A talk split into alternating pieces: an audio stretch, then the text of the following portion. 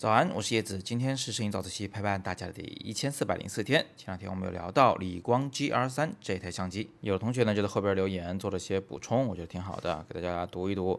一位叫曹天的同学他说呢，这种尺寸的相机特别适合旅行，特别适合家人一起的时候，小点的相机呢用起来方便，剩下的空间还能帮家人装行李。啊，你说的特别的对。呃，先抛开行李的事儿，就是我们自己用的时候呢，理光 GR 三这种口袋相机啊。能装进裤口袋的相机呢，呃，它轻便到几乎会让你忘了你还带台相机在身上，不会给你造成任何任何的负担，啊，那感觉比带台手机还要爽，还要轻。但它画质是很好的，因为它是毕竟是 APS-C 画幅嘛，啊，比手机的感光元件大了很多很多，呃，所以很适合旅行。但是它也确实呢需要你，呃，放弃很多东西，比如说什么把远处的马匹拍大这种事儿你就不要想了，因为它就是只有一个广角镜头。啊，嗯，有得有失嘛，那你得想通这个问题。然后第二个呢，是一位叫做于淡星的同学，他说理光的正片模式其实挺好用，不用的话色彩确实没法看。嗯，我确实没有关注过正片模式，因为我相机买到手，从头到尾就是设置成 RAW 格式来拍照，呃，因为我需要它那个画质更好一些。呃，色彩模式呢，我就一直放在标准上，就没管它。嗯。所以我回头会去试一试啊，理光 GR 的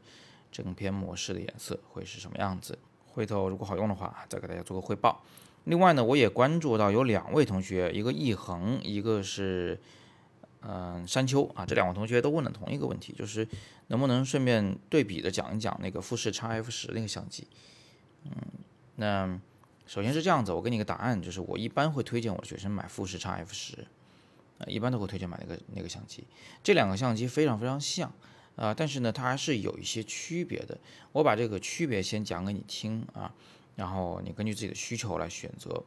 那我也会告诉大家为什么最后我选了理光 GR 三。我选它并不意味着它是适合你的啊，一定要根据自己的需求来。好，第一个最大的不同就它俩价格很不同，很不同。富士 x F 十的价格是三千元级别的。理光 GR 三呢是六千元级别的，就是等于是一台理光 GR 三能买两个富士 x F 十。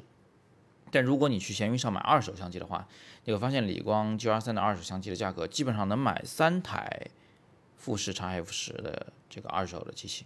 啊，差价非常大。所以呢，不仅是推荐大家买 x F 十，而且呢，你可如果会挑的话啊，不会不容易被坑的话，还是建议大家可以去看看闲鱼。啊，这种小机器又不贵，呃，买二手的下来呢，只要它没什么问题，用着呢也不糟心，也不会这个，呃，特别需要爱惜啊什么的，用坏了就大不了就换了就好了。这个价格差异真的是巨大的啊，两台非常像的相机，居然一个六千一个三千啊，这个大家自己掂量。然后它们的第二个大的区别呢，是它们的那个预对焦距离不一样。之前在李光那篇文章里面，我跟大家讲了这个预对焦，对吧？呃，理光可以一键就把它那个自动对焦功能啊切换到一个预对焦的距离上，从而达到一个超焦距的效果。那富士可以吗？啊，可以，但是它们有个区别，就是理光的预对焦的那个最近的距离是一米，就你在菜单里设好以后，你一键它就自动对在一米了，达到超焦距。而富士 x F 十最近的距离是两米，啊，这是一个很大的问题，至少对我来说。这会是个问题，嗯，理光对焦在一米上，它的这个景深范围就从零点四米左右到无穷远，全部都能覆盖。而富士，啊，它对焦在两米上，就意味着它的景深范围可能是一米或者一点二米左右，到无穷远，啊，全部都清楚。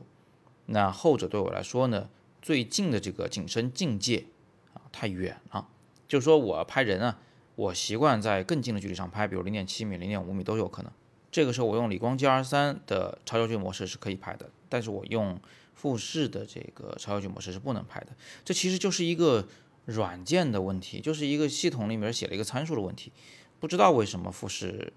不把那个呃预对焦距离做得近一点，让我们的这个应用范围广一点。所以这是我一个很大的原因，使我放弃了富士 X F 十，放弃了便宜的去买贵的。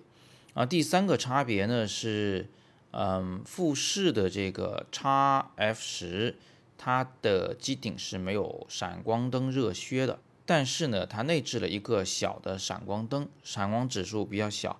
呃，光线的亮度有限，它在晚上用是完全没有问题的，呃，光线是够的。但是如果要在白天闪光，要让闪光灯成为主光源，盖过这个强烈的阳光的光线的话，那这个小闪灯呢肯定是不够的啊，而且呢。它没有热靴就不能离机闪光啊，不能离机闪光就导致我没有办法去控制闪光灯的那个光线方向。嗯，恰恰我的拍照习惯里面呢是习惯在白天使用闪光灯，而且呢，呃，常常需要把闪光灯摆在相机旁边的某一个角度上来对着人物闪光，所以这个闪光灯的这个设计又不符合我的要求啊，这也是我放弃富士 X F 十的。最大的一个原因，啊，一票否决。那最后他们俩还有一个很重要的区别，就是，呃，富士 X F 十的这个续航能力其实比理光的要强，